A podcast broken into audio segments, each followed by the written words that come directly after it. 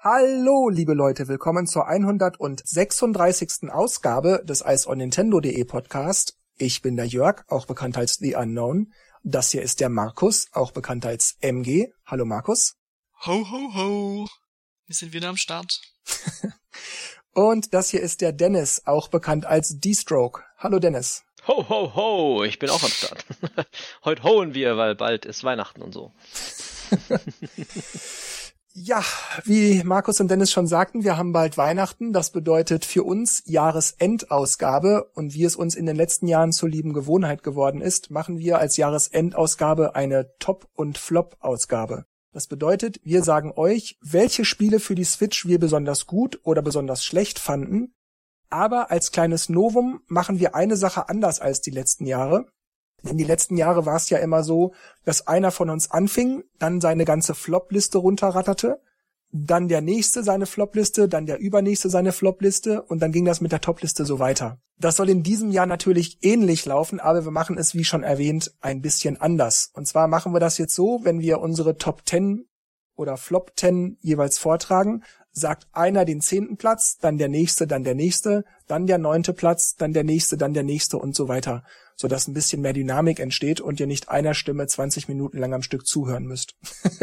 so, aber jetzt würde ich sagen, wir fangen mal an mit den Flop-Listen. Seid ihr bereit, ihr beiden? Mhm. Wer möchte denn seinen ersten Flop vortragen? Beziehungsweise ich habe sieben Flops. Wie viele habt ihr? Also ich habe zwei Flops. Ich steig dann später ein, oder? naja, Flops, ja, sagen wir mal auch sieben. Dann Dennis, du oder ich, mir ist egal. Du darfst gerne. Ja, fang du mal an. Flop sieben. Und das ist erstmal was Allgemeines, kein Spiel, und zwar die Spielearmut beim Nintendo Switch Online Service. Die haben ja jetzt Tetris 99, das pflegen sie auch ganz nett, da will ich mich gar nicht beklagen, aber mir langt das irgendwie einfach nicht. Ja, wie soll ich sagen, das ist halt ein Spiel und da kommt auch, auch nicht viel mehr und dazu kommen aber auch noch die nicht vorhandenen Spiele für die NES und die Super NES Library, wo ich auch sagen muss, ja, natürlich sind da Knaller dabei, aber die Bibliothek an Spielen, die wächst ultra, ultra langsam bis zum Super Nintendo Start war es ja immerhin noch jeden Monat, weiß nicht, drei, vier, fünf NES-Spiele. Seit dem Super Nintendo Start im September hat es jetzt ein Vierteljahr gedauert, bis insgesamt sechs Spiele erschienen für NES und Super Nintendo. Und ich finde, das, das ist einfach, ach, warum Nintendo, bitte? Ich will's doch nur verstehen. Erklärt mir doch bitte, was da bei euch los ist. Warum? Mann, ey, und dafür wollt ihr auch noch Geld. Erklärt das doch bitte mal. Das ist interessant. Ich glaube, ich stelle ein bisschen um und mache das auch, weil ich hatte das so im Hinterkopf mit dem, was mich so nervt und gar nicht mehr dran gedacht, dass wir das auch in unsere äh, Flops reinschmeißen können.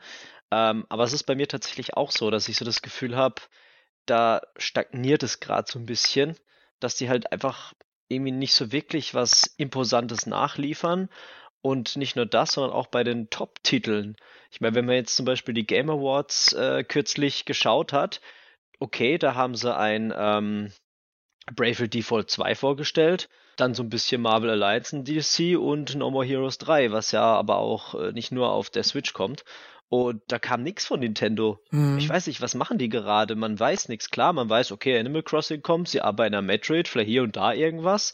Dann kam da mal ihr The Stretchers mal so zwischen rein. Aber das sind alles so Sachen, wo, ja, was kommt da noch? Was, was ist da los? Da, da, da passiert irgendwie nicht viel.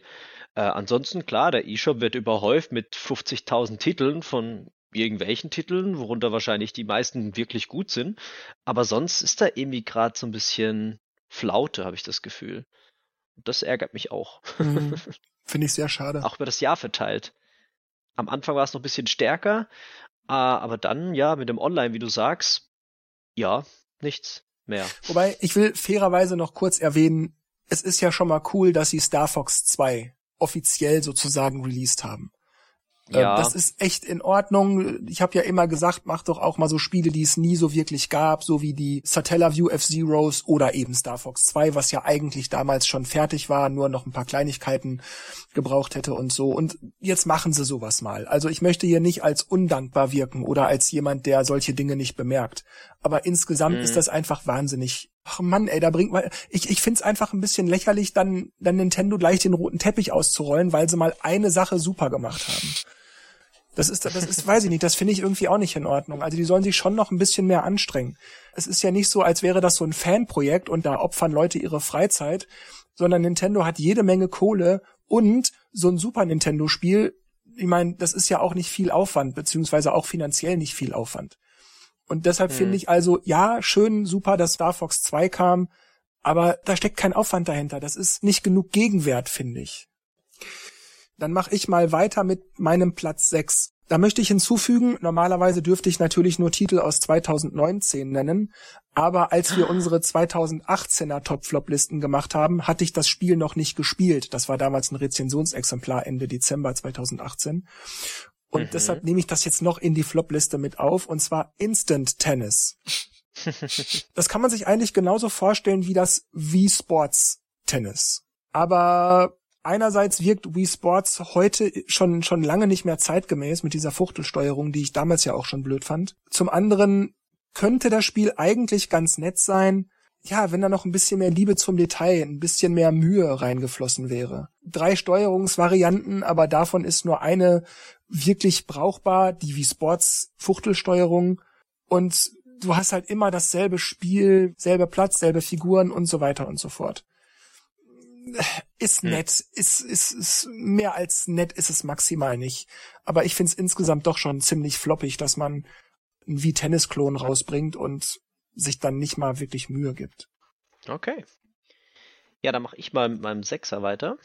Ich habe da aus gewissen Gründen Marvel's Ultimate Alliance reingemacht. Oha. Ich habe das Spiel ja ziemlich gut bewertet, weil es macht auch Spaß, macht auch in einer großen Runde Spaß. Aber ich muss, ich muss sagen, ich finde es immer noch schade, dass sie immer noch nichts an der Kamera gefixt haben. Und das ärgert mich einfach, weil das, sind, das ist so eine kleine, was heißt kleine Sache vielleicht nicht, weil du musst ja schon das ganze Spiel drauf anpassen, aber es trübt extrem den Spielspaß. Weil ich habe ja gesagt, okay, man kann das patchen, das werden sie auch tun. ja, Aktuell ist da noch nicht viel passiert, aber es werden halt weitere DLCs und so äh, reingeworfen. Und es ist so ein bisschen so ein kleiner, kein Flop, aber das ist so ein Ärgerfaktor. Ne? So, das ist das, was ich so nicht verstehe. Und weil das Spiel ist an sich auch sehr hektisch, sehr unübersichtlich, trotzdem spaßig für zwischendurch, weil halt, wenn man die Marvel-Charaktere mag, man kloppt sich halt und, aber man weiß ja alles nicht, wo bin ich denn jetzt gerade? Ah, ich klopp hier was und schwer ist es auch noch dazu, aber die Kamera hilft einem da halt einfach nicht weiter. Und wenn man da so eine bessere Übersicht hätte oder vielleicht auch da noch ein bisschen nachfeilen würde, wäre das schöner und deswegen ärgert mich das so ein bisschen. Hm. Ja, das sind dann so Kleinigkeiten oder manchmal auch Großigkeiten, die ein eigentlich super Spiel dann doch irgendwie total vermiesen können. Ja, genau, weil von der Story und die, das alles äh, Voice Sync, alles ähm, synchronisiert, ist echt toll. Aber mh, so ein kleiner ärgerlicher Punkt eben. Kann ich gut nachvollziehen. Mir geht es einigermaßen ähnlich mit meinem Flop 5 Just Dance 2020. Oh. Ich muss dazu sagen, ich war nie ein Just Dance Fan. Ja, das ist halt nicht mein Genre.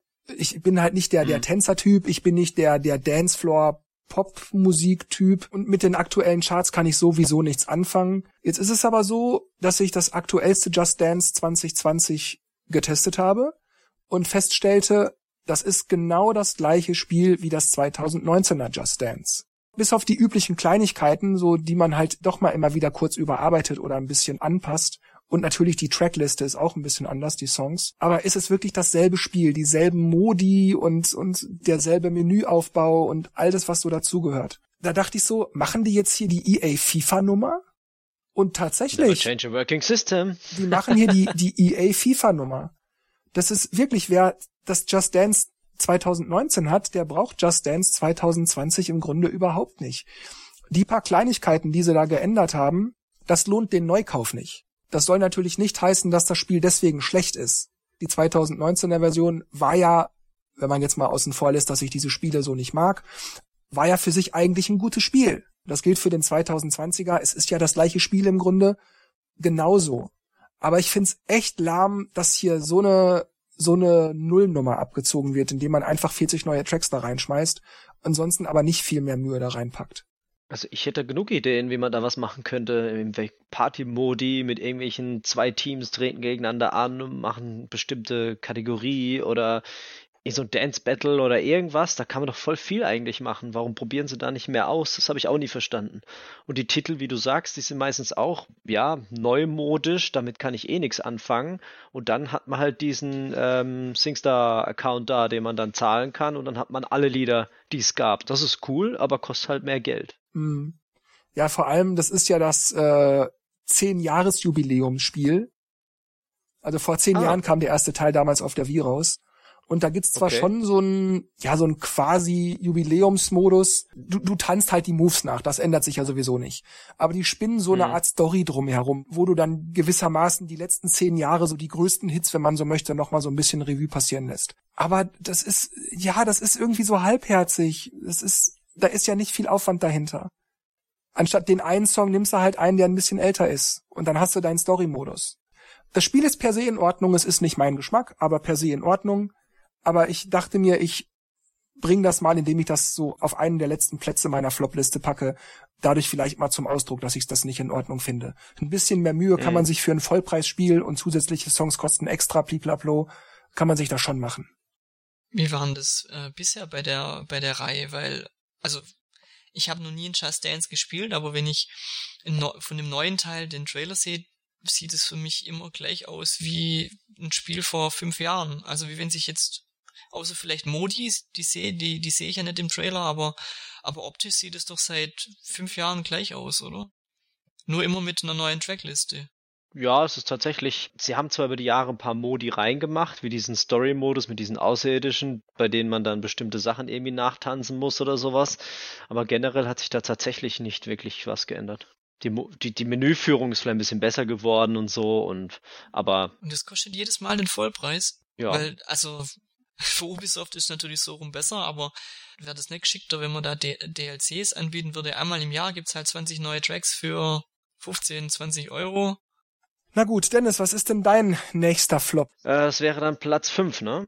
Ja, ich muss sagen, ich war ein bisschen enttäuscht von We, äh, WRC8, also von dem äh, Rallye-Spiel. Mhm ich habe da schon so, so ähm, wie ich es in meiner Rezi gesagt habe, mich auf so ein, so ein Colin McRae Rally gefreut mit cooler Fahrphysik und Action und das typische Feeling.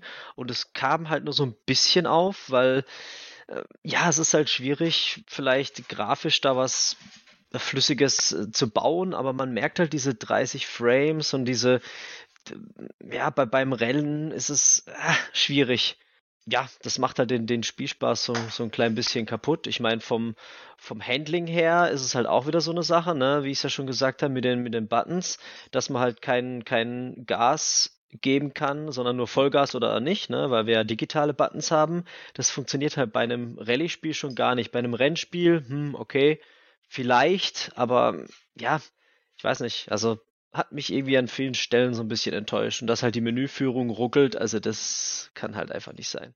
Ja, wenn die schon ruckelt. ja, also wenn ich nur zwischen den Menüpunkten hin und her wechsle und dann, ah, jetzt geht's weiter. Ah, okay, ja.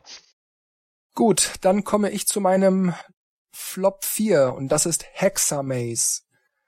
Das kam schon im Februar raus, deshalb haben wahrscheinlich viele das nicht mehr so ganz auf dem Schirm, wenn sie es überhaupt auf dem Schirm hatten. Mm, das ist ein ganz okayer Puzzler an und für sich. Das heißt, du hast so leere Waben, so Sechsecke, und du hast Formen, so ein bisschen wie diese, wie diese Blöcke aus Tetris, die in verschiedenen Formen auftreten können. Du hast verschiedene Blöcke, die auch wabenförmig sind. Und du musst halt das große Gebilde aus mehreren Waben so füllen, dass deine Wabengebilde das komplette Wabenkonstrukt ausfüllen. Das heißt, du kannst diese deine deine Blöcke nicht einfach so reinschmeißen, sondern du musst schon gucken, wie das ineinander passt. Das Konzept ist gar nicht schlecht. Grafisch zwar sehr simpel, aber durchaus ansprechend genug für so ein Spiel. Es lenkt auch nicht ab, die Musik ist auch nicht zu hektisch oder irgendwas. Dahingehend passt alles. Das Problem ist aber, das Spiel macht nach einer halben Stunde dann schon keinen Spaß mehr. Du hast keine Time Attack, du hast keine neuen oder anderen Elemente, die die irgendwelche Hürden auferlegen, es gibt keine Multiplayer-Modus, es gibt keine Zeitlimits, es gibt keine Bestzeitjagden oder irgendwas. Du hast, hm. was auch immer du auswählst, immer dieses, rechts ist eine Fläche voll mit leeren Waben, links ist eine Fläche mit gefüllten Wabengebilden und die musst du halt in deine leere Fläche irgendwie reinfüllen, dass am Ende alle Waben voll sind. Die Dinger werden natürlich komplexer, okay, aber das ist alles. Du kriegst keine Achievements, du kriegst nichts. Das heißt, du hast wirklich nur die nackte Basisidee. Das wäre vielleicht gar nicht mal so schlimm, wenn es so ein 3-4 Euro E-Shop-Titel wäre. Aber es ist ein 20 Euro Spiel, das man auch als Modul kaufen kann. Und da finde ich, mhm. das ist dann einfach zu wenig. Das geht dann einfach nicht. Ja, das klingt so, als wäre da zu wenig. ja. Ja, Nummer vier bei mir ist äh, tatsächlich eine Enttäuschung gewesen, und zwar war es Pandemie. Das ist jetzt nicht direkt ein Videospiel, sondern es ist eigentlich ein Brettspiel, das zu einem Videospiel umgewandelt wurde. Aber äh, es ging mir so, dass ich Pandemie selber nie gespielt habe bisher und gedacht habe, okay, jetzt gibt's die digitale Version, mal schauen, ob es da was wird und es wurde was. ja, letztendlich ist es langweilig da kommt die Spannung nicht so richtig auf. Ich habe es mit äh, meiner Freundin gespielt. Ich weiß nicht, ob das auf dem, auf dem Brett ein bisschen besser ist oder dadurch, dass man halt am Tisch sitzt und das zusammen macht, aber als digitale Version, nee. Also, das hat mich irgendwie echt enttäuscht und äh, es gibt allerdings äh, Pandemic oder Pandemie Legacy. Das soll besser sein, habe ich auch schon gehört. Das muss ich auch noch spielen, aber, aber dieses hier, nee, da passiert nichts, zu eintönig, hat mich enttäuscht. Markus, du hattest Top 3, äh, Flop 3, ne? Ja. Genau. Gut. Da Markus jetzt also drei Titel für seine Flopliste nur hatte, steigt Markus jetzt mal ein mit seinem dritten Flop. Es ist weniger ein Titel, es ist mehr ähm, was Allgemeines. Und zwar habe ich auf dem dritten Platz den E-Shop beziehungsweise diese diese Video-App. Ich weiß jetzt der Name gerade nicht mehr. Unten links ist die ja, mir einer schön helfen. Äh, oder die, die News sind es immer. Ach so, Ach so das ja, meinst du. Mhm. Die Neuigkeiten. Neuigkeiten. Genau. Wenn man nicht gerade jeden Tag reinguckt, so wie ich jetzt, wo alle paar Tage mal reinguckt, dann ist da einfach so viel Müll drin mit, in diesen Spielen ist Luigi dabei. dann klickt man drauf, dann werden halt Spiele aufgelistet, wo Luigi dabei ist. Oder diese Spiele sind reduziert.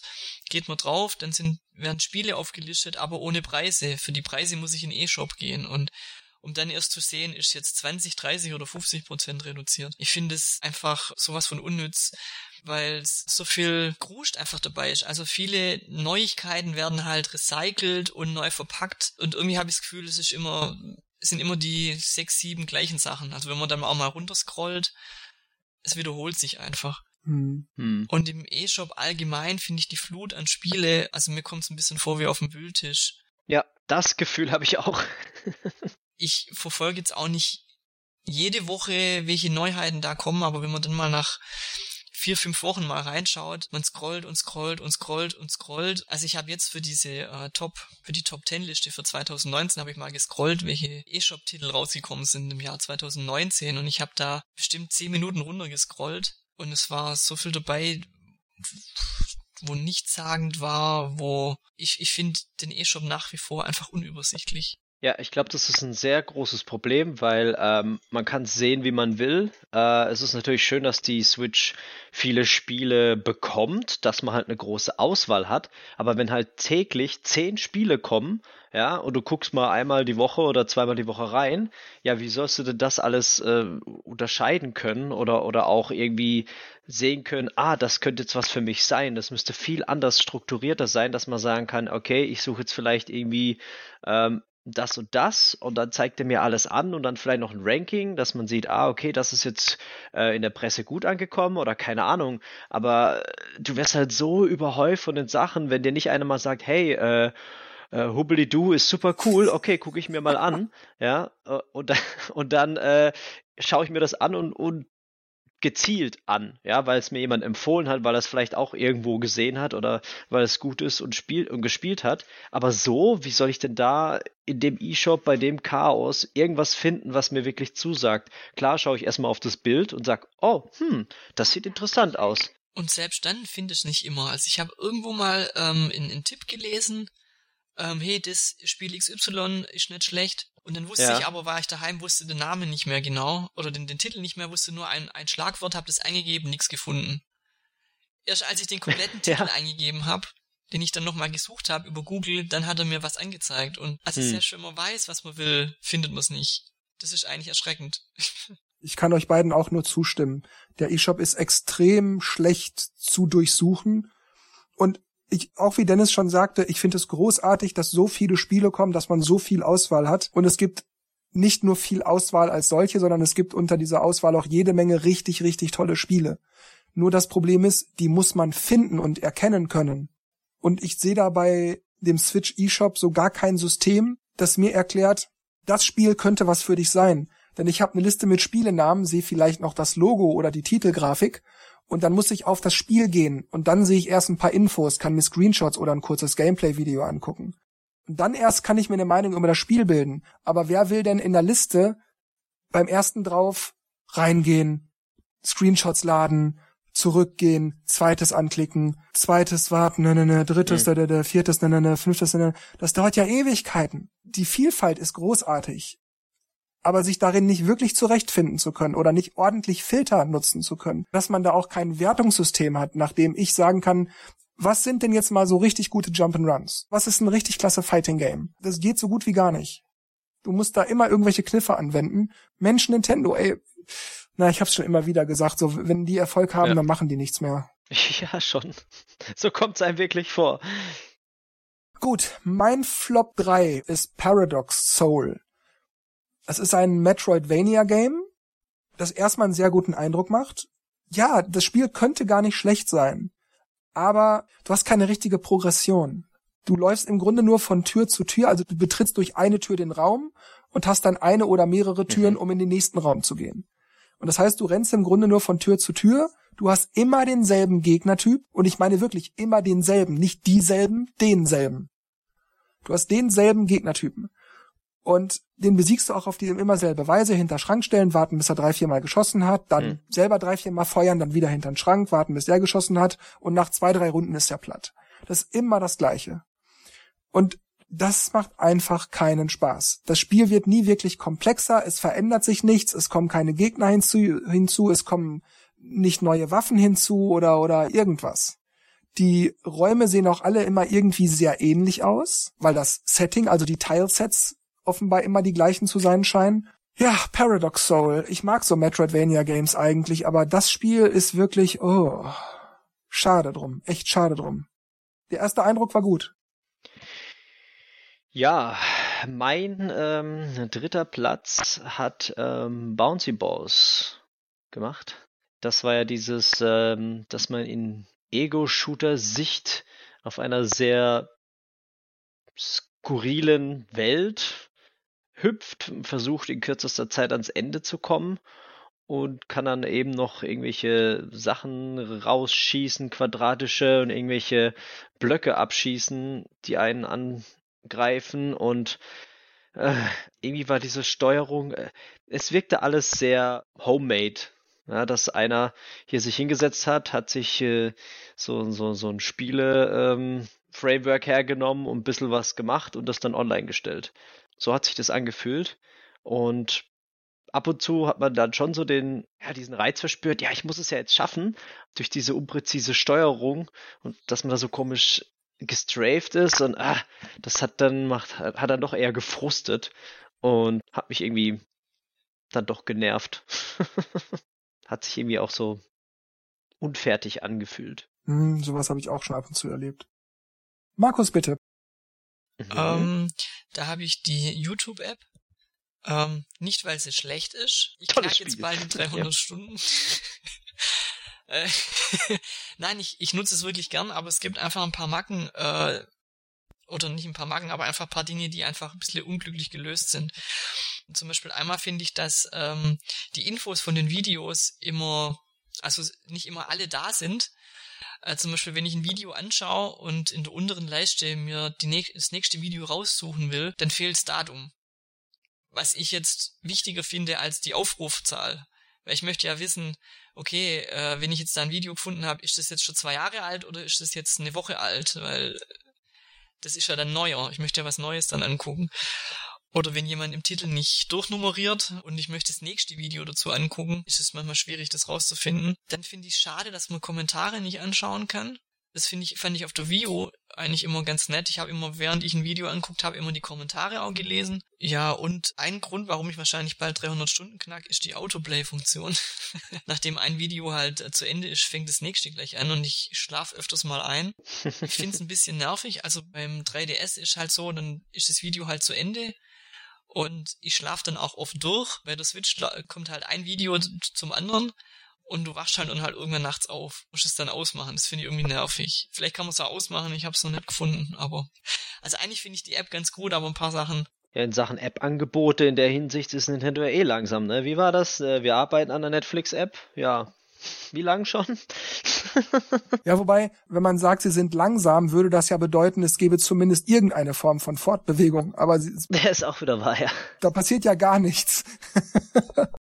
ja, stimmt schon. Also die Apps, also die Spiele meine ich jetzt nicht, sondern wirklich Apps, Software, die irgendeinen Nutzen erfüllt, außer dass man spielt, Videos gucken und ähnliches. Das ist, ich verstehe das auch nicht, warum da so gar nichts kommt. Netflix oder äh, Hulu oder Amazon Prime oder vor allem, weil die Switch ja äh, das perfekte Medium bietet, ja, äh, sowohl Fernseher als auch äh, im Handheld-Modus, dass du halt die Sachen nutzen kannst und angucken kannst.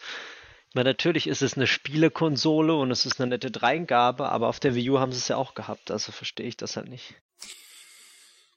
Mein Platz 2 der Flop-Liste ist Snooker 19. Was? Das hört sich an wie ein Schuh. Snooker? Das ist der neue Sneak äh, Snooker. Äh. Ja, also wie der Titel schon vermuten lässt, es handelt sich um ein Snooker-Spiel. Grafisch ist das ganz ordentlich, wirklich ansprechend. Du hast auch so ein, so ein, so ein very British Vibe irgendwie.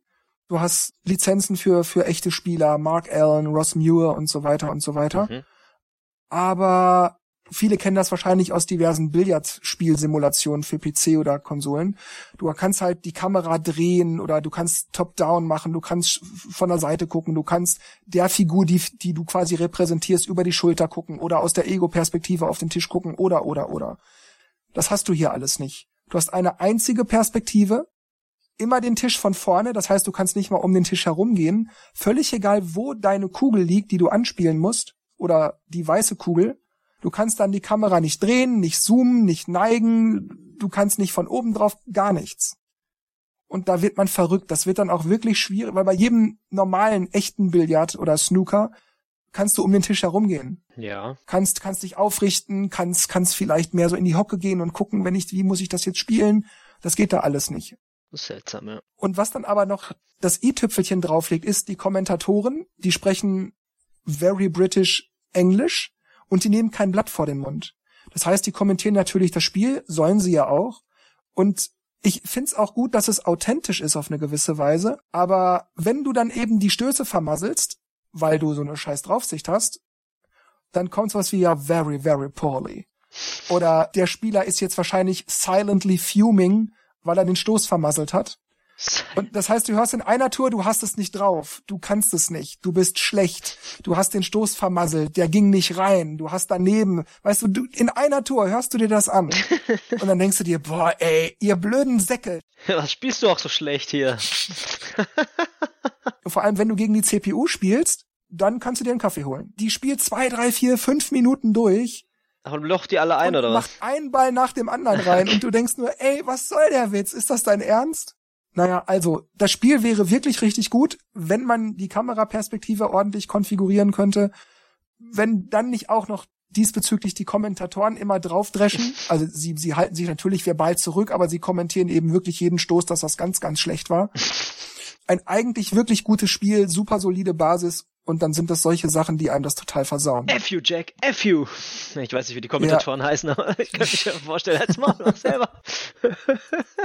Äh, ja, mein Platz 2 ist ähm, Bullet Battle geworden. Ja, da hat wohl jemand versucht, so ein Online Counter-Strike ähm, nachzubauen und nein. Wer also wer also in Teams äh, äh, Krieg spielen möchte, dem empfehle ich anderes. Eben zum Beispiel Counter-Strike, was zwar nicht auf der Switch ist, aber auf der Switch, naja, ähnlich kann man jetzt nicht sagen, aber es ist auch ein viele gegen viele, ähm, entweder Fortnite oder auf jeden Fall Overwatch, weil das haben sie ja echt ganz gut hingekriegt.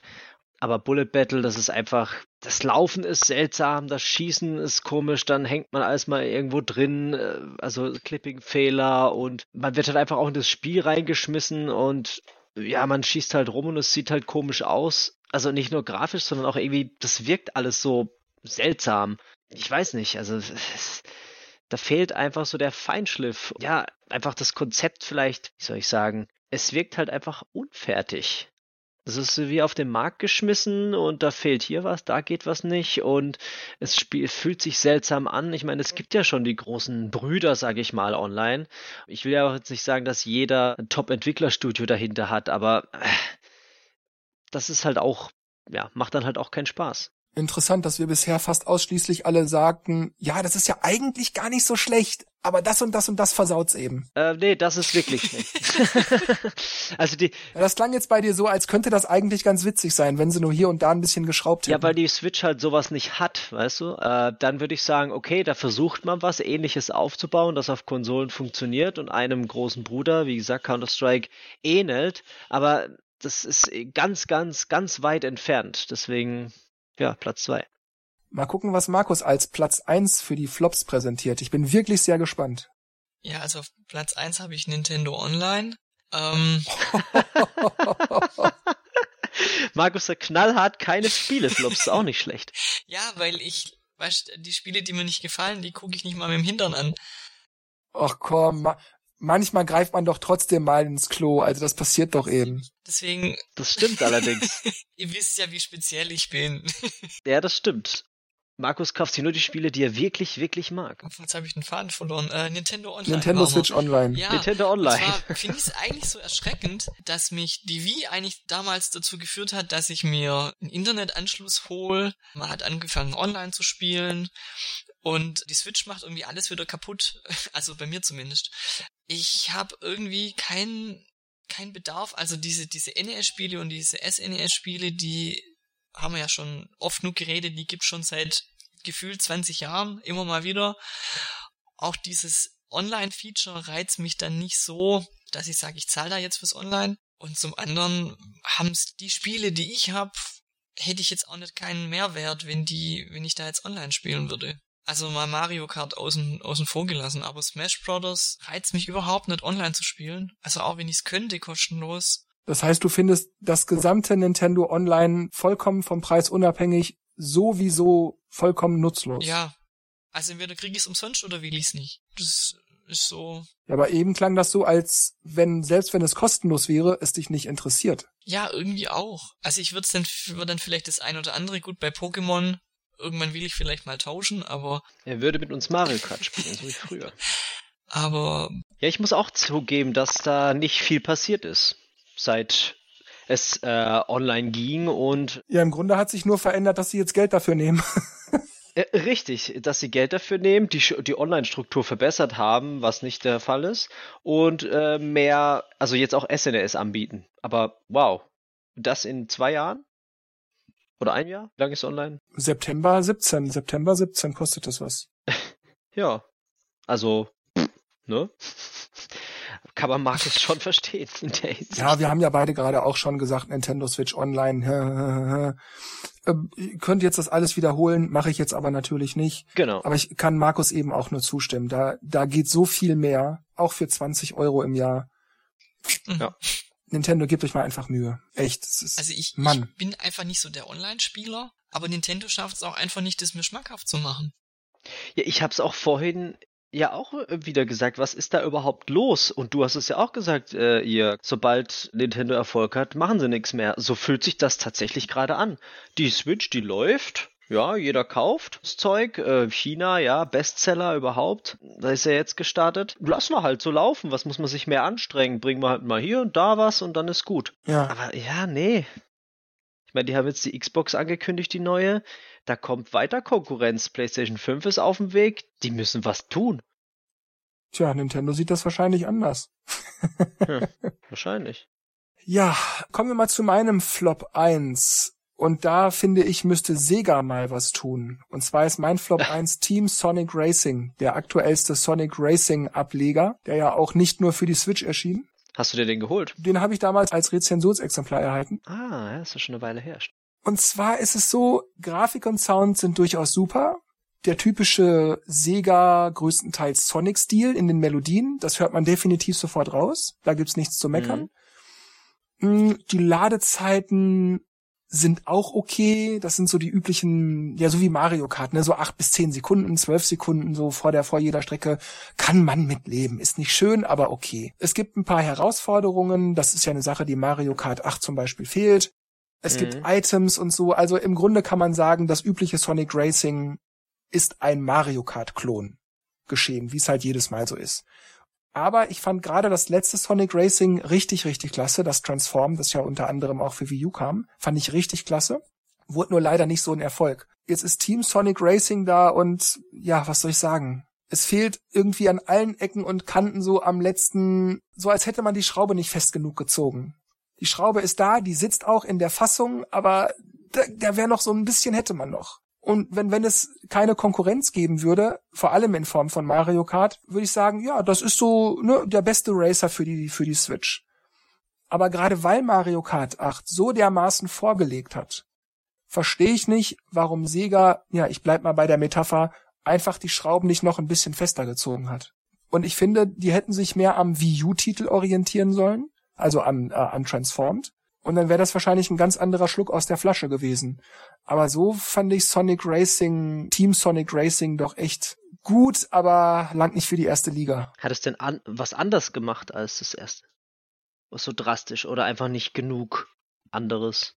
Ja, das sind weniger Charaktere als in Mario Kart. Es gibt weniger Strecken. Es können, was ja zum Beispiel früher auch Sonic Racing konnte und Mario Kart 8 immerhin zu zweit, nicht mehrere Personen im Online an derselben Konsole zocken. Das ist so insgesamt alles nichts Weltbewegendes. Wo man sagen würde, ja gut, dann kann's mhm. es halt nicht. Ja gut, okay, das kann's auch nicht. Ja gut, schade drum, aber ist ja nicht so schlimm. Sondern wenn man all diese Sachen nimmt, dann denkt man sich, warum soll ich irgendwem Team Sonic Racing empfehlen, wenn Mario Kart 8 einfach in allen Punkten ein, zwei Schippen drauflegt.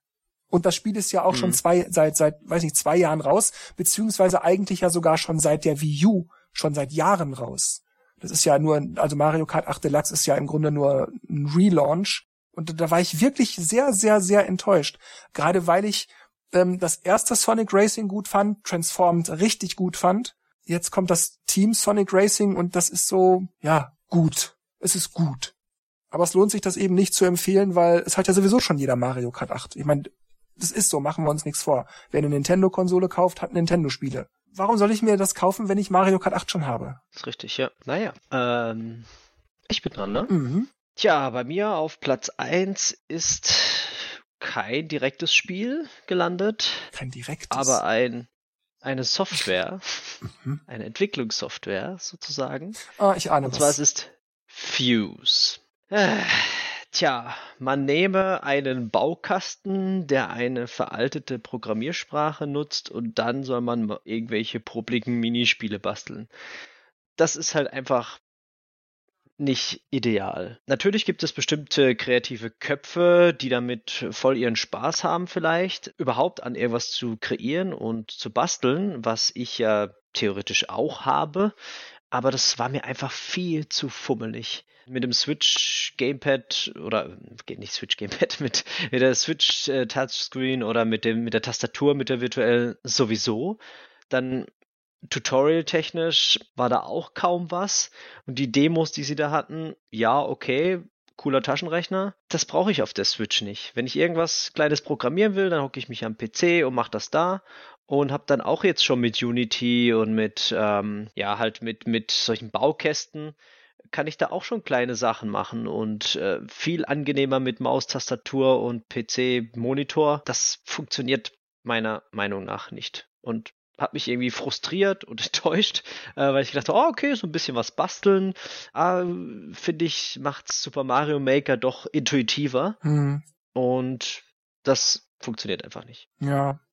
Ich habe deine Rezension ja auch damals gelesen und Also ich will deine Kritikpunkte nicht zu negieren versuchen, aber man muss natürlich auch zugeben, es ist schwierig, mit so einer Software für eine Konsole, die ja eigentlich keine um Entwicklungsumgebung für sich genommen ist. Mhm. Du kannst, wenn ich dich, was das auch richtig gelesen habe, ich glaube Tastatur und Maus per USB anschließen. Ja. Aber du hast halt keine keine ordentliche IDE, ne? Also keine ordentliche Benutzerführung, richtig. keine ordentliche Oberfläche dafür. Genau. Das fehlt eben. Also du müsstest halt haufenweise APIs und alles Mögliche installieren, damit du damit ordentlich arbeiten kannst. Genau. Sowas wie äh, Visual Code oder oder oder oder Eclipse zum Beispiel, die halt dann einem einfach helfen bei der Sache, beim Programmieren, weil dann Sachen vervollständigt werden oder irgendwelche Vorschläge gemacht werden. Das hilft einem dann ungemein, vor allem wenn man neu ist oder das lernen will. Deswegen, ja, finde ich, das fehlt halt einfach auf der Switch dann. Wenn du da was programmiert hast, kriegst du es dann da irgendwie wieder raus? Also auf dem Rechner oder so, oder bleibt es auf der Switch?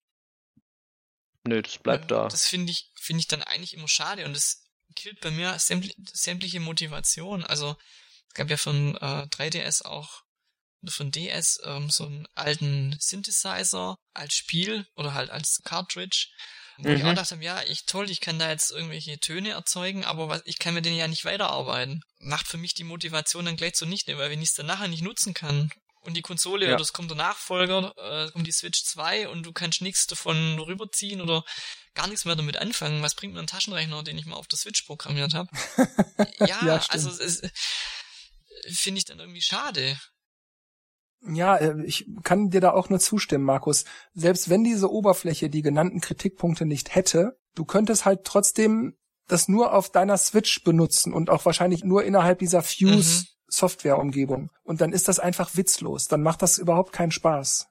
Sehe ich genauso. Also ja. ge genauso wie ein Malprogramm, wo ich nachher nicht wenigstens irgendwie das als JPEG exportieren kann, brauche ich auf dem DS nicht, weil das ist weg irgendwann. Ich kann da was Richtig. malen, aber es ist weg. Ja, verstehe ich gut.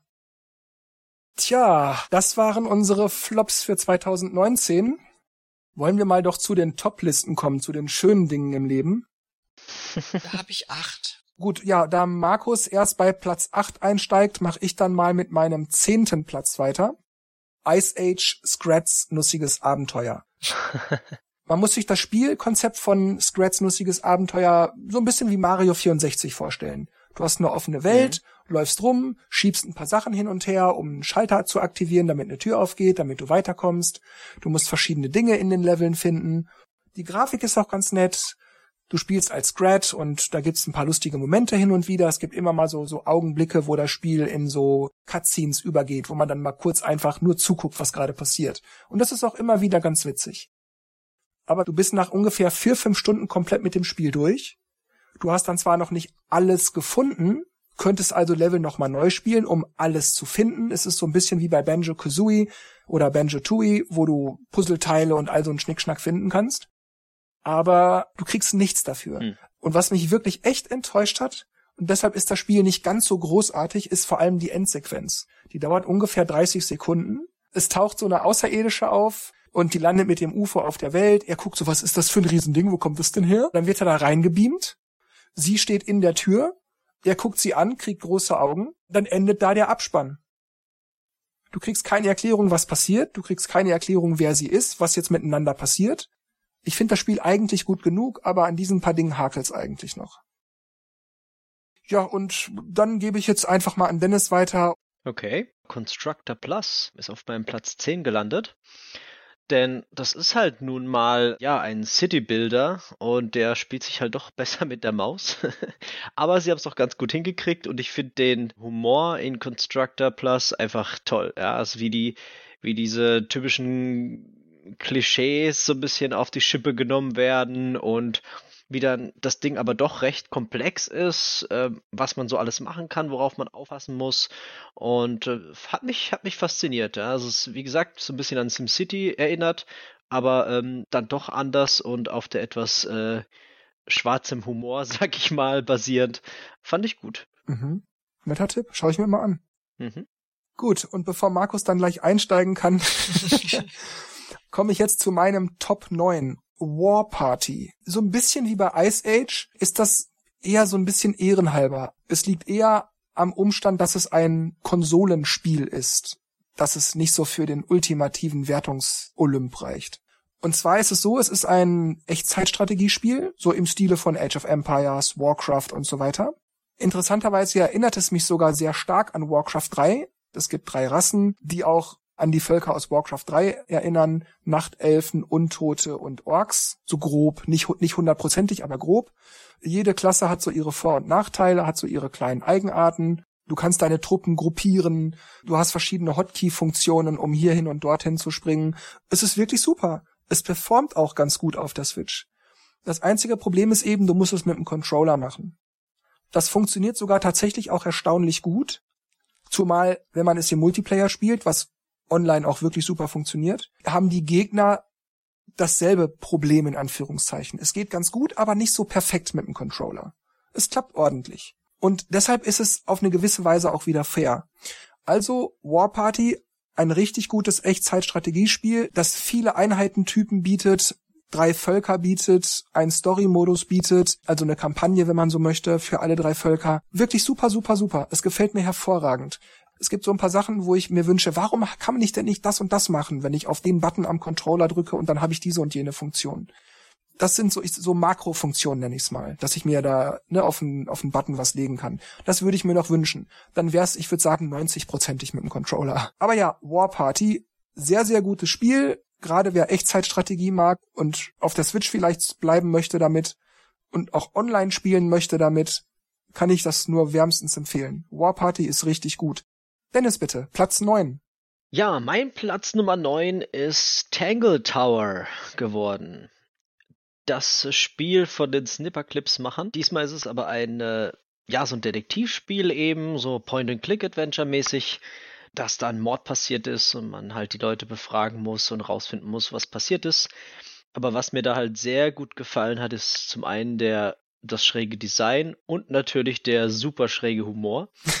Diese Interaktion zwischen den beiden Protagonisten ist einfach zum Totlachen. Ja, das ist so diese, diese Rambo-Nummer, ne? Was ist das? Es ist blaues Licht. Was tut es? Es leuchtet blau. Also solche Momente einfach, wo man denkt, da, geil. ja, also so Situationskomik oder äh, was ist das da drüben? Ja, ist ein Stein. Ah, okay. Ja, also einfach so blöd, aber witzig und passt halt perfekt zu den Charakteren. Die einen, die so ein bisschen so, mh, hm, ja, mh, ja, so Wednesday-mäßig äh, darüber kommt und der andere sehr euphorisch ist und cooles Element, sehr schön gemacht halt auch mit den Sachen, die man da rausfinden muss und zusammen kombinieren muss. Hat mir gefallen, doch. Dann darf jetzt Markus einsteigen. Bitte deinen Platz Nummer 8. Platz Nummer 8 habe ich Boxboy und Boxgirl. Der Mechanismus mit diesen Blöcken, die man erzeugt, man kann ja bis zu drei oder vier Blöcke erzeugen und die anordnen, um über Plattformen und Hindernisse zu kommen. Ja, ich finde den Mechanismus sehr erfrischend anders und deswegen ist es bei mir auf Platz 8 gelandet. Auf meinem Platz 8 ist Steam World Quest Hand of Gilgamesh. Das ist ein, ich glaube, man nennt das in der Gesellschaftsspielsprache ein Deckbuilding-Game. Also es spielt in der typischen SteamWorld-Welt, das typische klassische SteamWorld Look and Feel, wie man das von den Image and Form Spielen kennt. Die Story ist ganz witzig, du hast sympathische Helden und gekämpft wird aber mit Karten. Diese Karten haben also verschiedene Werte. Um eine Karte zu spielen, braucht man sogenannte DKs. Also die schreiben DK. Wofür genau das steht, weiß ich jetzt nicht. Ähm, na, na, mein Name natürlich. Stimmt, das könnte dein Name sein. Und mit verschiedenen vielen DKs kann man eine Karte, je nachdem wie viele DKs sie benötigt, kann man die ausspielen. Und je nachdem welche Karten man in seinem Deck hat, kann man eben agieren oder kontern oder kann man vielleicht sogar Combo-Angriffe machen oder sich auch mal erst heilen und dann angreifen, solche Sachen. Das funktioniert erstaunlich gut. Und trotz dieser ganzen Flexibilität und, und der durchaus vorhandenen Spieltiefe ist diese Spieltiefe nicht tief genug wenn du dich nicht ganz dumm anstellst und, und ein bisschen darauf achtest, welche Karten du in deinem Deck hast, also in deinem aktiven Deck hast. Also ich glaube, ich bin zweimal oder so gestorben. Also es war nicht genug Spannung da, so sag ich's mal. Obwohl alles andere, Musik, Story, Grafik und das wirklich super ist. Es fehlt so, ja, so dieses, dieses Quäntchen Spannung, mehr Schwierigkeit. Ja, dann bin ich dran, ne? Mhm. Mit Fitness habe ich es dieses Jahr. ist, auch, ist auch bitter nötig nach äh, sechs Monate Pause. Ähm, und zwar Platz Nummer 8 ist tatsächlich Ring Fit geworden. Was, im Ernst? Ja. Ich glaube, ich höre nicht hat, recht. das hat mich tatsächlich super überrascht. Das, was man ja schon gesehen hat, war ja schon ganz witzig, aber als ich das Ding dann äh, in der Hand hatte, der Ring, so gedacht, oh, okay, oh, fühlt sich, oh, wenn man das zusammendrückt, da ist aber ganz schön Widerstand. Schon mal cool. Und dann das Ding angefangen und gemerkt, ja, Adventure, man will etwas erreichen und man macht gleichzeitig noch Übungen dazu. Das Konzept hat funktioniert. Natürlich äh, kann man das Ding auch äh, einfach so benutzen. Das heißt, wenn man das ohne die Switch äh, anzuhaben, kann man das so draufdrücken auf den Controller und dann kann man einfach so Übungen machen. beim, beim am PC sitzen, wenn man möchte. Mhm. Aber ich finde halt cool, dass es ähm, auch ordentlich auspowert.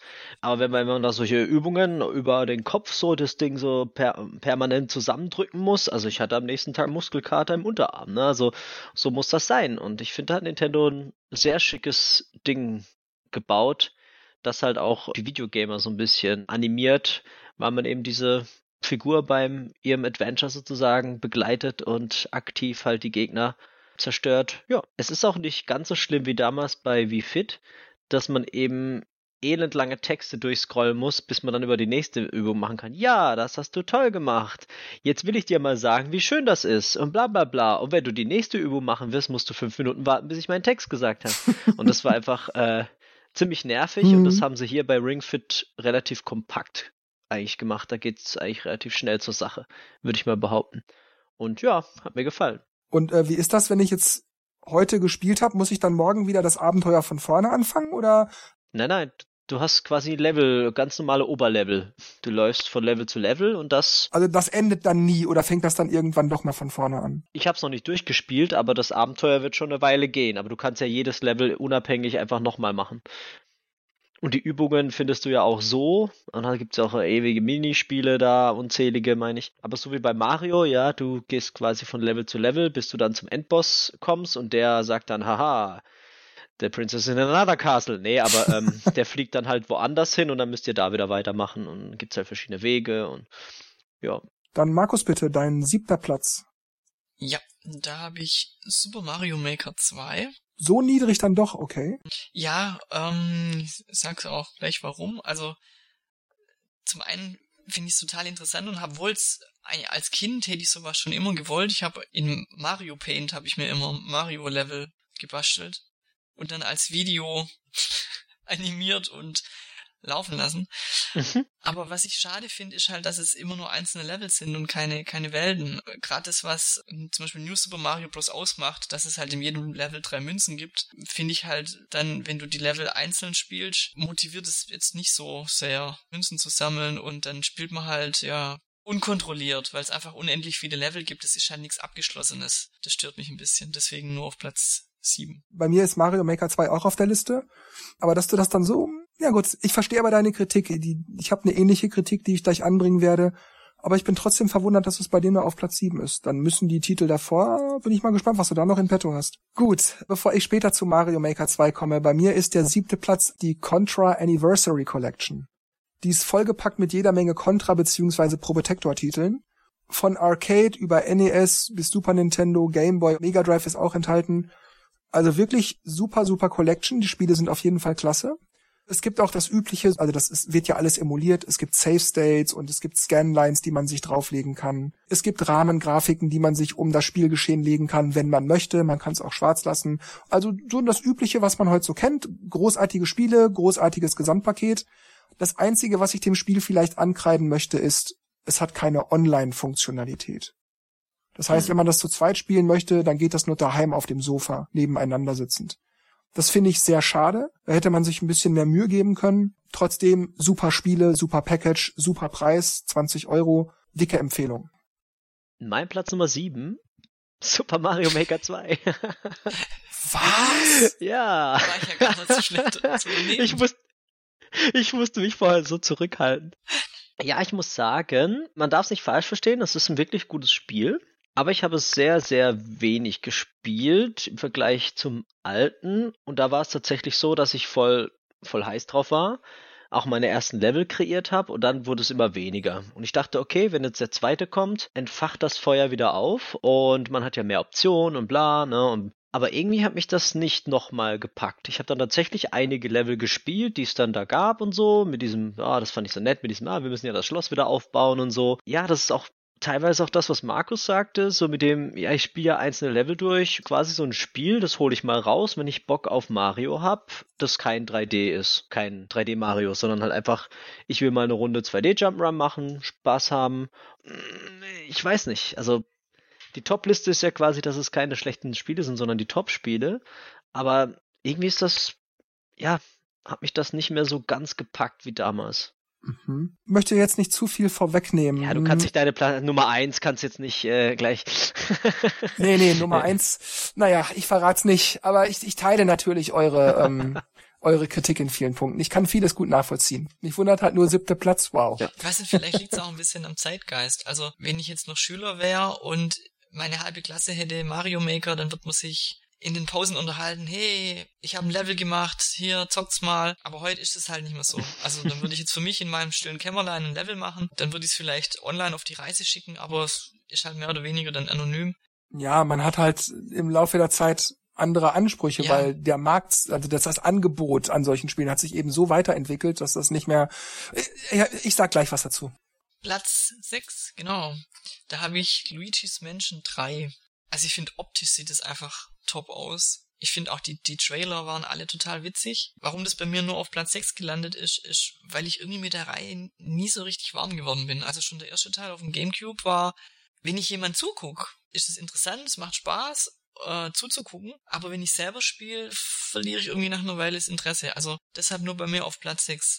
Irgendwie blöd, gell? Aber Blazing Chrome. Mhm. Das ist ein, braucht man gar nicht mehr um den heißen Brei herumreden. Das ist ein, das ist ein Kontraklon. Mhm. Eindeutig ist das ein Vorbild dafür gewesen. das ist auch ein hervorragendes Spiel. Tolle Grafik, 16-bittig. Gibt's auch nicht viel auszusetzen. Es gibt äh, ausreichend viele Level, die auch sukzessive immer schwerer werden. Es gibt viele verschiedene Waffen, die alle ihre Vor- und Nachteile haben. Wer die Contra-Spiele, gerade vor allem Super Probotector und Contra Hardcore vom Mega Drive kennt, wird viele, viele, viele Reminiszenzen wiedererkennen, ohne dass man sagen könnte, okay, das ist jetzt einfach kopiert. Also wirklich super Spiel, das auch wahnsinnig viel Spaß macht. Man kann es auch zu zweit spielen, man hat sogar diverse Charaktere, aus denen man wählen kann. Aber eine Sache habe ich doch, und zwar trotz zwei Spielermodus, man kann es nicht online spielen. Und das finde ich ein bisschen schade. Und das für 20 Euro. Vor, ja, genau. Das ist für mich auch tatsächlich ein Faktor geworden, der immer wichtiger wurde bei mir.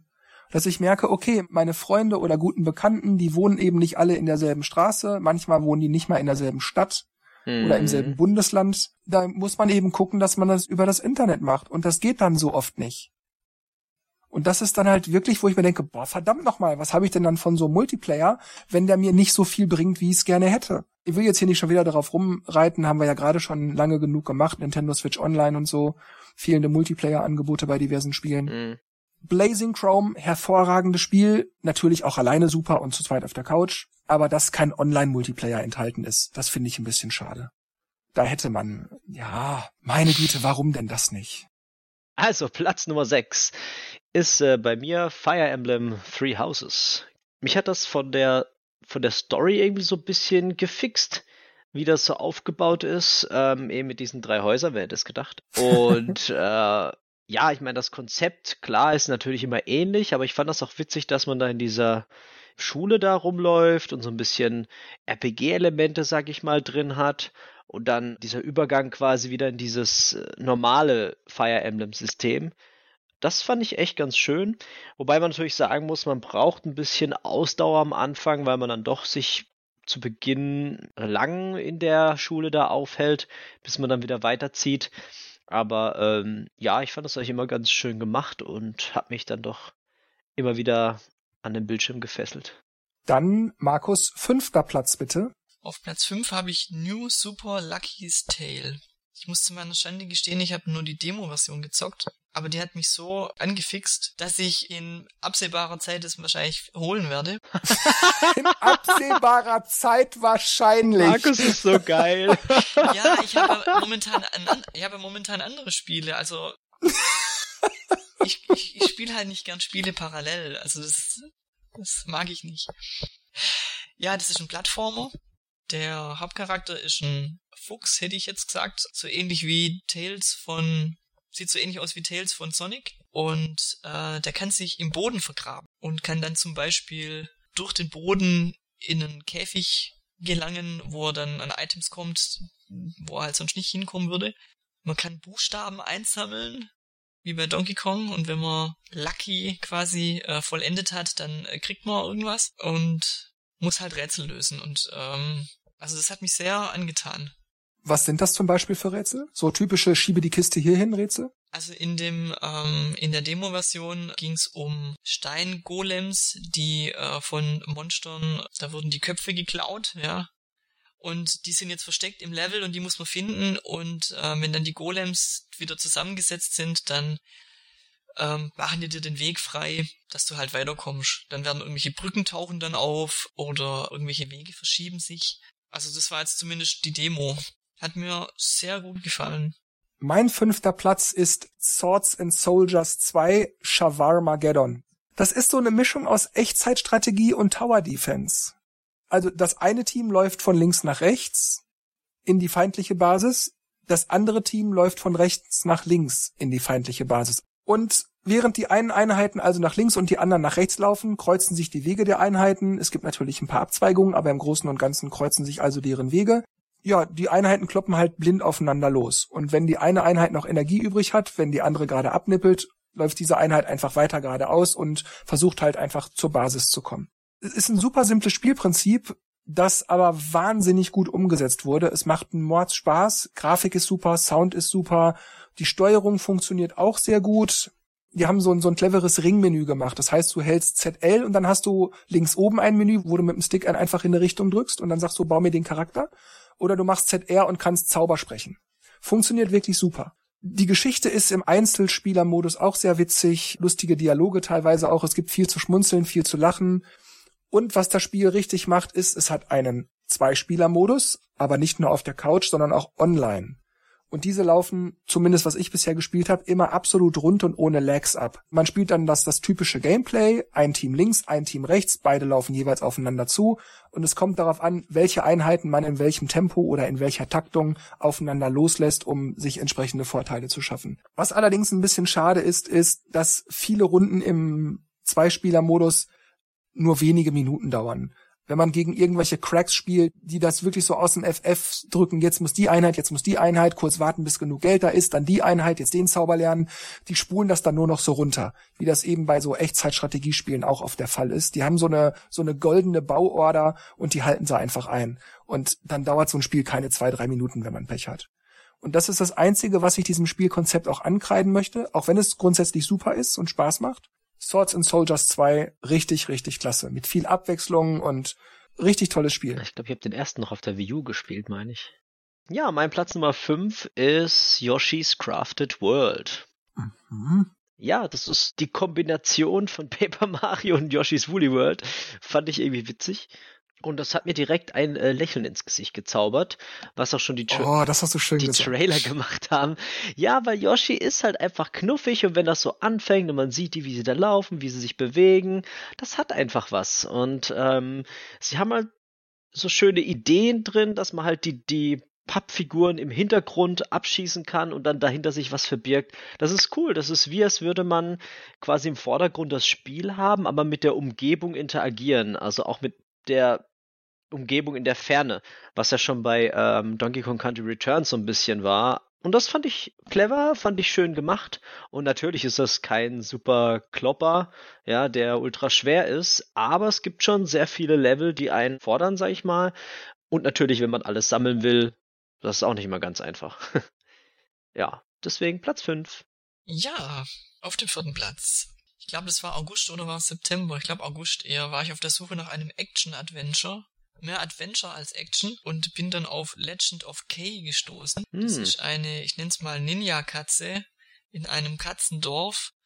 Die werden, ja, angeblich beschützt von den Ratten und den Affen, aber eigentlich werden die von denen unterdrückt. Dann macht sich die Ninja-Katze auf die Reise in die verschiedenen Dörfern zu den Fröschen, zu den Pandas und zu den Schildkröten. Nee, auf jeden Fall Tiere, was mich auf jeden Fall immer anspricht. Und es gibt immer alle paar Schritte so, ja, so, ja, da bleibt die Handlung kurz stehen und es kommen halt äh, Kampftruppen. Am Anfang sind es die Ratten und die Affen, dann kämpft man halt gegen die. Genau, also es gibt ein paar Szenen, wo man dann, also wenn dann halt äh, die Dialoge kommen und die Ratte irgendwas sagt und du weißt halt genau, ja, das, die sagt, ja, ja, wir beschützen euch, aber eigentlich haben sie was ganz anderes im Sinn, dann habe ich schon manchmal gedacht, diese Ratte war auch im Angebot im E-Shop. Da habe ich mir das geholt und das hat es auf Platz 4 geschafft. Markus Markus bewertet ein ihm bislang eigentlich unbekanntes Spiel höher als Mario Maker 2. Und Luigi's Mansion. Und Luigi's Geht Mansion. ja gar nicht. ja, ja. Das gibt's ja Schön. nicht. Ich glaube, ich spinne. Es geschehen noch Zeichen und Wunder. mein vierter Platz ist Katan. Ja, früher war es ja die Siedler von Katan und dann haben sie es irgendwann umbenannt, dass sie es nur noch Katan nennen. Ja, ich, ich weiß, aber ich find's halt irgendwie schmucklos, dass, Ja, das dass, die, dass die das gar nicht so, Katan. Nicht mal Katan für Switch oder irgendwas so gar nichts. Ja, also Katan mh, auf der Switch ist ziemlich gut gemacht. Ich finde, es ist eine sehr gute Versoftung eines Brettspiels. Seefahrer ist inklusive. Städte und Ritter muss man sich separat dazu kaufen. Das waren, ich glaube, fünf oder sechs Euro, die das dann nochmal kostet. Dadurch kriegt man aber nicht einfach nur die Regelsets dazu und die Spielfigürchen sind dann wählbar, sondern man hat dann auch noch mehr Kampagnen im Singleplayer-Modus. Die Kampagne im Singleplayer-Modus hat jeweils, also jede einzelne Mission in der Kampagne hat drei Schwierigkeitsstufen. Welche Schwierigkeitsstufe man wählt, hat Auswirkungen darauf, wie viele CPU-Gegner man bekommt und wie clever die spielen. Teilweise ganz knackig, vor allem auf der dritten Stufe hat man schon ganz schön zu asten. Ansonsten, ja, wie gesagt, es ist, es ist alles vorhanden. Es ist klassisches Katan mit Seefahrer beziehungsweise mit äh, Städte und Ritter, wenn man das DLC sich dazu holt. Es, das Spiel macht wirklich Spaß. Ich habe das auch eine ganze Weile lang sehr, sehr intensiv gespielt. Abends drei, vier Stunden mal hier, mal da, auch online für bis zu vier Personen. Das ist der eine Punkt, den ich ein bisschen schade finde. Es gibt keine Möglichkeit, fünf, sechs oder noch mehr Personen spielen zu lassen. Gerade online finde ich das schade. Spielt man das am Stück? Ja, ja, man spielt das am Stück, man spielt das live. Was ich ein bisschen schade finde, ist, dass es sonst keine weiteren Spielvarianten oder Szenarien gibt, wie Vulkanfelder oder Dschungelfelder oder Fischereifelder oder die Schokoladenerweiterung, die es ja damals gab. Das sind so Sachen, das, das finde ich ein bisschen schade. Aber dafür kostet es auch nicht viel, sondern nur 20 Euro plus eben sechs für die äh, Städte- und Rittererweiterung, wenn man möchte. Mhm. Und deshalb kann man das verschmerzen. Es gibt keine Hot Seat Funktion und auch keine lokal gegeneinander Spielfunktion. Das heißt, wenn man das im Multiplayer spielen will, geht das nur online. Es geht nicht an derselben Switch und auch nicht mit mehreren Switches in der Umgebung. Kein Hot Seat Mode. Kein Hot Seat Mode. Ansonsten super, super Spiel. Kann ich nur empfehlen. Dann komme ich, ne? Mhm. Number four. Jetzt kommt ein Spiel, das ganz neu, äh, frisch aus der Review-Kiste rausgeflogen ist. Zwar ist es TikTok A Tale for Two. Das sagt einem wahrscheinlich gar nichts, äh, vermute ich mal. Und ich bin auch eher durch Zufall auf den Trailer gestolpert und habe gesehen, dass das für die Switch erhältlich ist. Ist unter anderem auch für Steam und alle anderen, was weiß ich, verfügbar. Aber das Konzept hat mich überzeugt und ich habe das Spiel durch. Das ist der einzige, sagen wir mal, Negativpunkt, dass man es in 100, also ich habe es in 148 Minuten durchgespielt, je nachdem, wie lang man quasi rätselt oder nicht.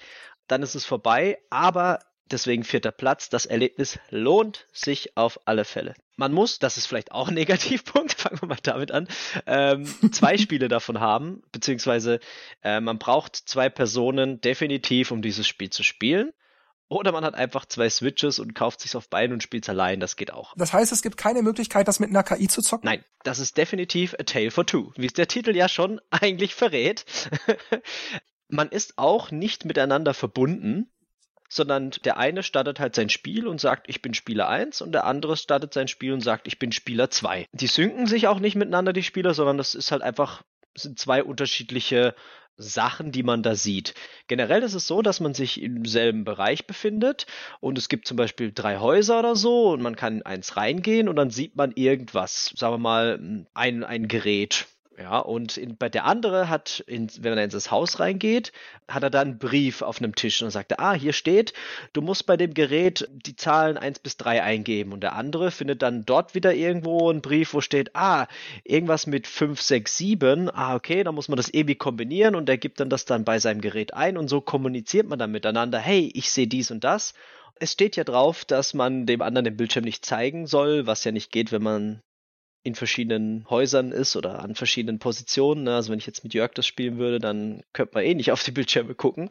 Das geht auch meistens gut. Ab und zu haben wir das natürlich gemacht. Ah, was hast du da jetzt nochmal? Ah, so, ne? Aber die Rätsel sind so clever gemacht, dass es wirklich eine sehr, sehr geile Idee. Da geht es auch so ein bisschen um Zeitreise, was mich sowieso auch interessiert. Das Thema ist TikTok, ne? Es geht um Uhren, es geht immer irgendwie um Zeit. Man muss eine bestimmte Uhr einstellen, muss bestimmte Symbole in der Reihenfolge klicken, wo dann irgendeine Zahl bei mir steht, dann muss der die Zahl bei sich gucken, was die bei i bedeutet und sehr, sehr clever gemacht. Ich glaube, das, das sind aus Dänemark, die Entwickler.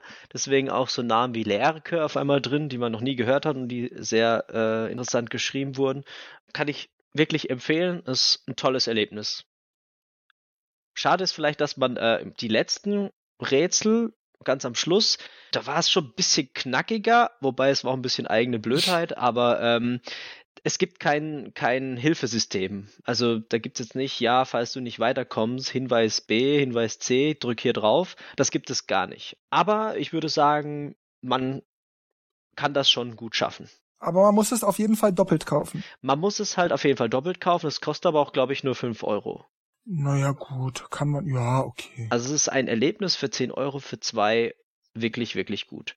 Dann kommt jetzt Markus dritter Platz, mhm. bitte. Wir nähern uns den drei besten oh, Spielen. Das sind die Top 3. Da habe ich Zelda Link's Awakening. Auch wenn ich gern den äh, Link Between Worlds Look hätte, muss ich schon zugeben, dass dieser Puppenlook schon ganz gut dazu passt zum Gesamtbild. Ja, ich fand das grafisch auch sehr ansprechend. Ich habe es mir noch nicht besorgt, weil es mir noch zu teuer ist für ein Remake. Aber grafisch finde ich das auch toll. Mhm. Also es sieht halt irgendwie aus, als hätte man das irgendwie aus Fimo-Knete zusammengeknetet und ein bisschen Klarlack drüber, dass alles glänzt und glossy ist. Das ist wirklich so, ja. Gut, mein dritter Platz ist Super Mario Maker 2. Uh, achso, ne, ja, mhm, cool. Ihr habt schon viele Kritikpunkte genannt, die teile ich auch. Ich habe ja auch selber in meiner Rezension auch geschrieben, auch schon beim ersten Teil, dass ich es bei aller Brillanz und, und, und Genialität für viele Dinge, die, die so möglich sind, bei Mario Maker beziehungsweise Maker 2 dass es irgendwie ein bisschen witzlos ist, dass man halt in einem Level, also oder sagen wir lieber nicht mehr modern ist, in einem Level nur vom Start bis ins Ziel zu laufen. Das ist für mich auch tatsächlich der, der Hauptkritikpunkt an Mario Maker 2. Man hat zwar rote Münzen, aber die liegen halt trotzdem irgendwie auf dem Weg. Es ist beinahe unmöglich, einen Mechanismus selbst zu finden, den Spieler dazu zu verleiten, nach mhm. irgendwas in dem Level zu suchen, wie man das zum Beispiel bei Super Mario World tut, wenn man weiß, okay, ich weiß, hier ist ein zweiter Ausgang, aber ich finde den nicht. Wo könnte der sein? Wie komme ich dahin?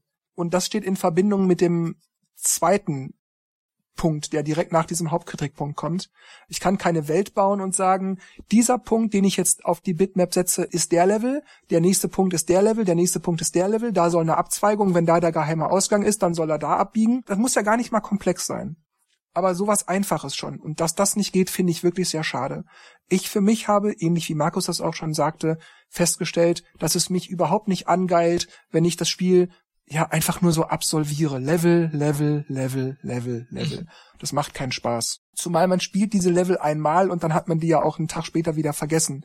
Man stößt nie wieder auf diesen selben Level. Das ist, weil das geht bei den Milliarden Leveln, die es gibt, geht das vollkommen unter. Dass, dass man nicht sagen kann, ich lade mir mal einen Levelverbund von 20 runter. Deshalb ist für mich Mario Maker 2 auch nur auf dem vierten Platz. Was ich andererseits aber wiederum auch sehr gut finde an Mario Maker ist, dass Nintendo sich zumindest im Augenblick recht viel Mühe damit gibt. Es wird, immer wieder mal ein Bug gefixt, es kommen immer wieder mal neue Funktionen hinzu. Und gerade jetzt mit dem 2.0er Update, ich nenne es mal das Zelda Update, hm. manche sprechen ja sogar schon vom Zelda Maker, das finde ich ein bisschen übertrieben. Aber ja, also die geben sich Mühe, das, das, das Ding aufzupeppen, da möglichst viel rauszuholen. Und wer weiß, wer weiß, vielleicht kommt ja doch noch mal so eine Weltkartengeschichte und und so eine Möglichkeit, Level so zu gestalten, dass man auch als Spieler Spaß und Lust daran hat. Einfach aus aus einer intrinsischen Motivation heraus zu sagen, ich guck mich mal um, vielleicht ist hier ja noch irgendwas. Und nicht, ah, wo ist diese blöde Münze, wo ist diese blöde Münze? Ach, da oben. Das ist einfach nicht dasselbe, als wenn ich nach einem geheimen Ausgang suche. Das finde ich wirklich sehr schade. Ähm, ja, das Spiel wurde schon genannt. Bei mir ist es Legend of Zelda Link's Awakening geworden. Weil ich habe auch so ein schönes Erlebnis gehabt. Ne? Ich habe gedacht, ja, ich habe den alten Teil nicht gespielt. Shame on me. Und gedacht, dann muss ich das jetzt halt nachholen. Wenn, mir Nintendo den Apfel hier schon hinschmeißt, dann muss ich noch essen. Und den gekauft, angemacht, gedacht so, ja, jetzt spielst du mal so eine halbe Stunde, um mal das Spiel anzugucken. Das war, glaube ich, ja, so 10 Uhr oder so. Oder 11, keine Ahnung.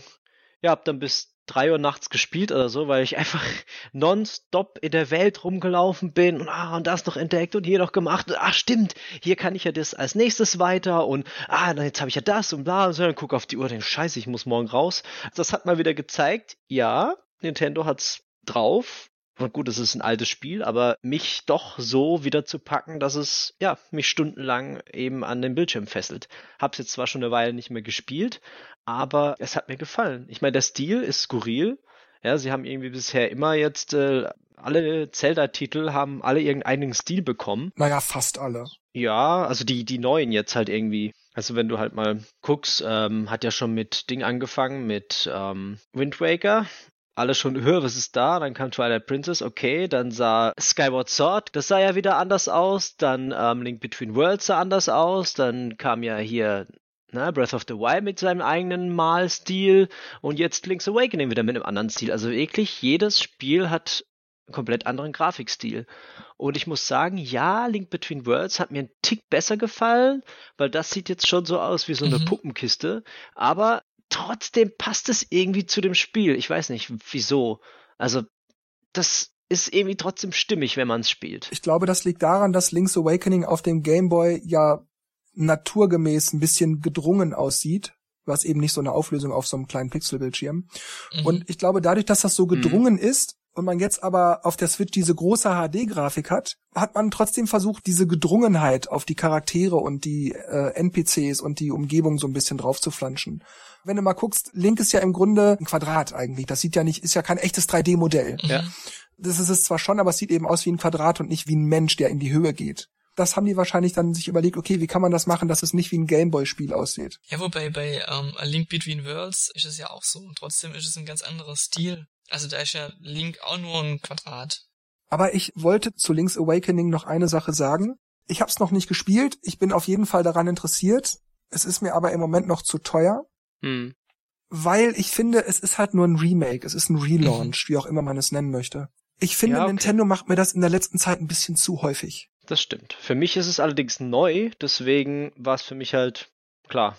Ja, natürlich. Ich will nur sagen, sie hätten auch einfach ein zweites Spiel in der Art von Link's Awakening machen können, das aber eben die, die technischen Vorzüge der Switch nutzt, dass man sieht, mhm. okay, ja, so, so grob kann ich mir das vorstellen, wie es auf dem Gameboy ausgesehen hätte. Na nee, sie haben ja zu viel Erfolg, deswegen machen sie nichts Neues. Und ob du jetzt das alte Gameboy-Spiel neu aufgelegt spielst oder einen echten zweiten Teil neu spielst, ist ja für dich dann letzten Endes egal. Natürlich kostet auch so ein Remake mit HD-Grafik erstellen und so weiter und so fort Geld.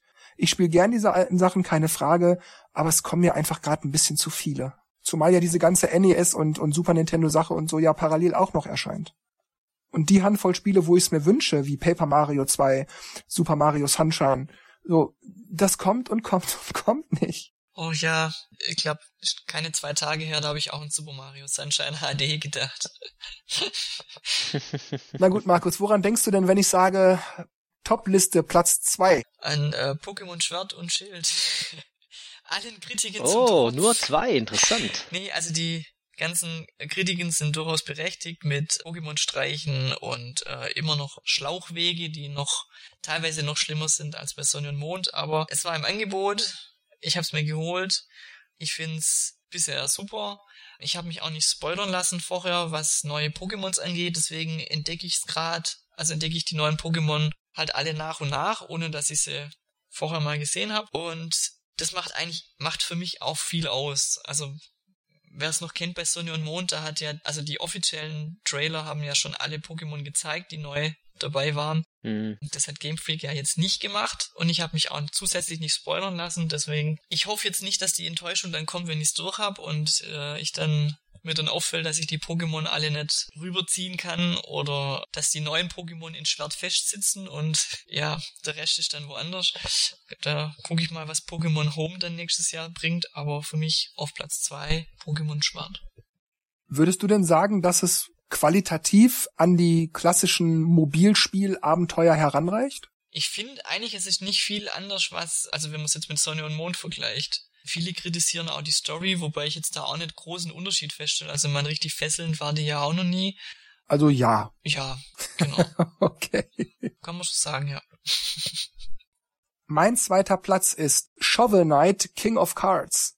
Das ist jetzt ganz, ganz frisch und knusprig gerade auch erst erschienen. Wer irgendein Shovel Knight Spiel kennt, selbe Grafik-Engine, selbe Sound-Engine, selbes Look and Feel. Gameplay ist auch sehr, sehr ähnlich, also es ist wieder ein Jump'n'Run. Das Spiel ist auf jeden Fall eher was für, schon so für eher die Könner. Mhm. Wer nur mal so gerne mal ein nettes Jump'n'Run spielt, der ist hier definitiv falsch. Man sollte da ein bisschen Frustresistenz mitbringen und auch Spaß an Herausforderungen haben. Der Story-Modus ist, ja, ich will nicht sagen witzig, aber auf seine Art charmant. Kann ich wirklich nur ganz fett weiterempfehlen. Unter anderem auch deshalb, weil da ein Subspiel, ein Minispiel enthalten ist, das Tjost heißt. Das ist auch schwer zu erklären, weil ich nichts Vergleichbares kenne. Es ist ein 3x3 großes Spielfeld und da können ein, zwei oder drei Edelsteine auf jeweils einem Spielfeld liegen und man hat Spielkarten, also wie bei einem Deckbuilding-Game und äh, in seinem Deck sind halt verschiedene Spielkarten die in zufälliger Reihenfolge immer erscheinen und man kann bis zu drei Spielkarten sehen und davon jeweils eine auswählen. Wenn man die gespielt hat, kommt die nächste aus dem Deck. Auf den Karten sind einer bis drei Pfeile. Jeder Pfeil zeigt dann immer in eine Richtung, also oben, unten, links, rechts auf der Karte. Und man legt die Karten dann so aufs Spielbrett und muss dann die eigenen oder die gegnerischen Karten auf dem Spielbrett hin und her schieben, sodass nach Möglichkeit die eigenen Karten unter den Edelsteinfeldern liegen. Das ist sehr taktisch, hat eine unglaubliche Spieltiefe und ich habe mich ein ums andere Mal dabei ertappt, wie ich das eigentliche Shovel Knight Abenteuer nicht weitergespielt habe, sondern ewig an diesem Tjost Subplot weitergemacht habe, einfach weil es so einen Spaß gemacht hat.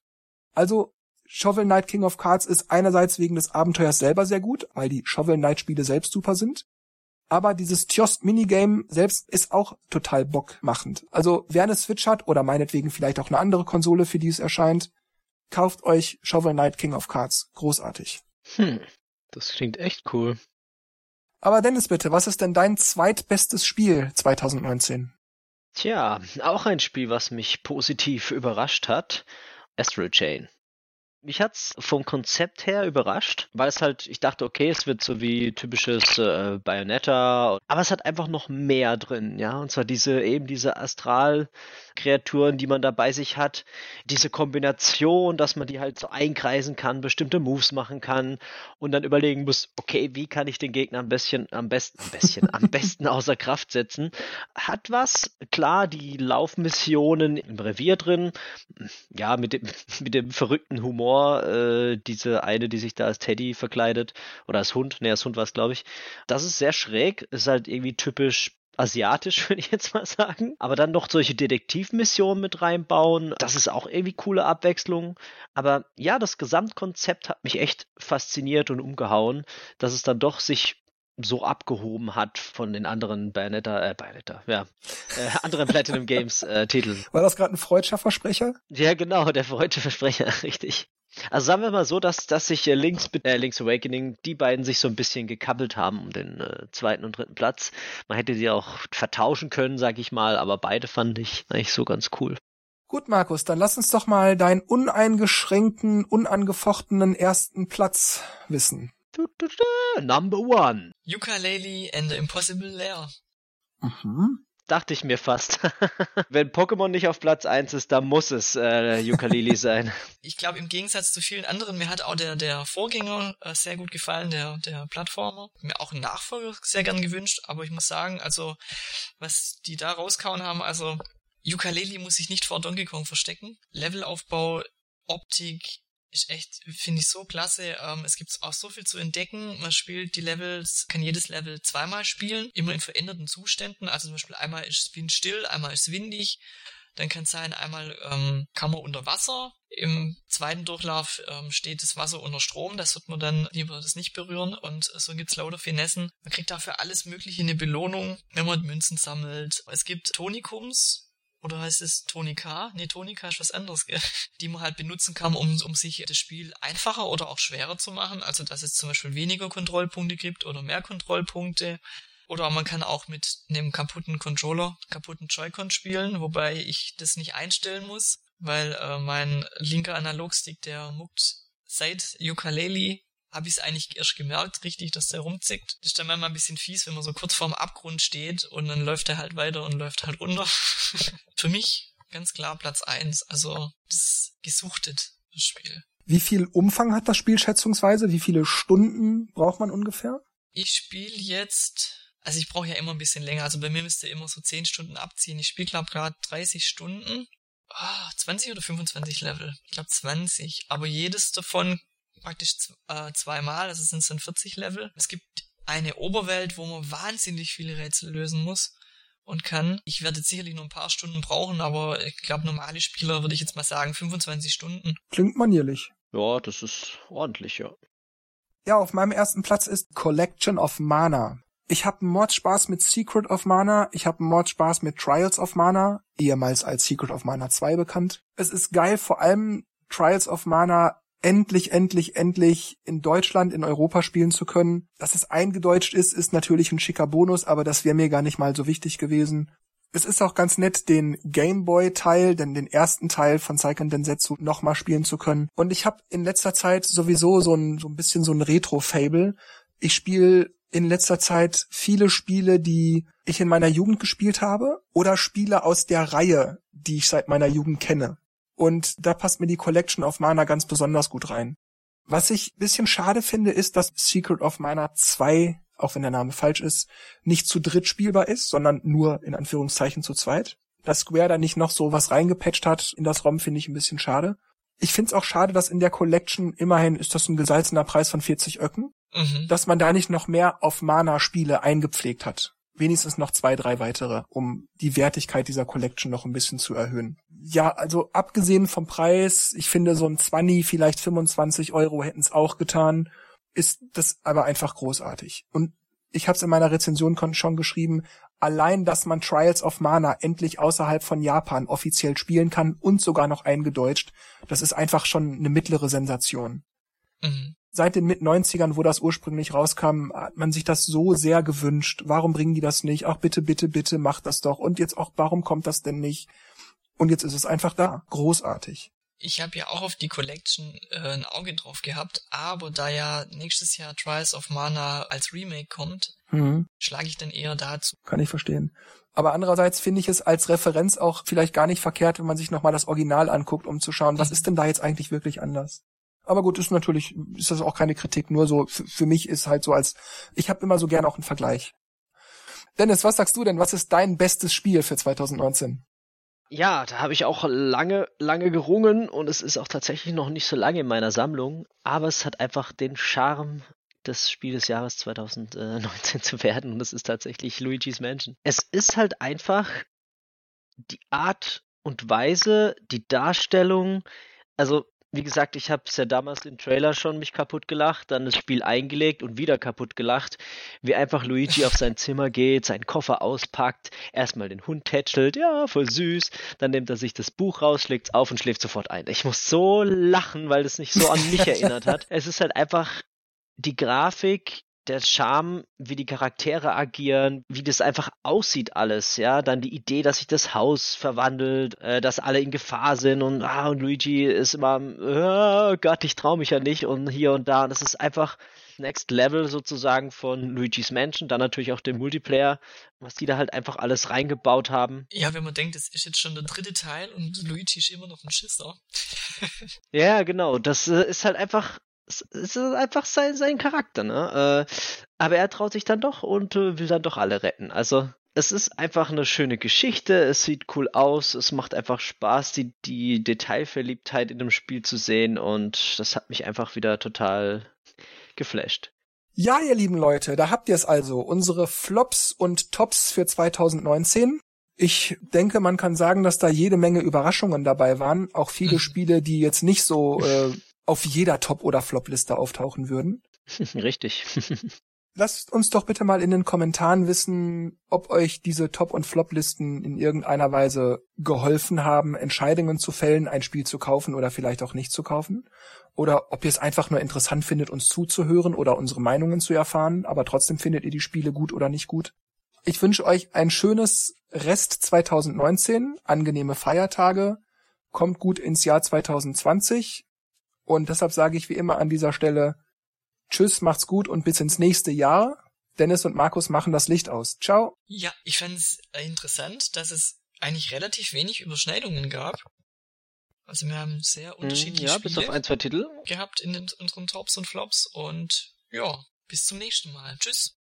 Ja, ich sage auch mal schön, dass wir wieder hier zusammengefunden haben und euch hoffentlich äh, lustig unterhalten haben. Sowohl mit doofen Gelaber als auch mit, mit Überraschung, äh, Überraschungstiteln. Und ich bin gespannt, was Nintendo nächstes Jahr für uns parat hat. Und natürlich interessieren uns auch eure Top-Spiele und Flops. Schreibt's also drunter und bis zum nächsten Mal. Bye bye.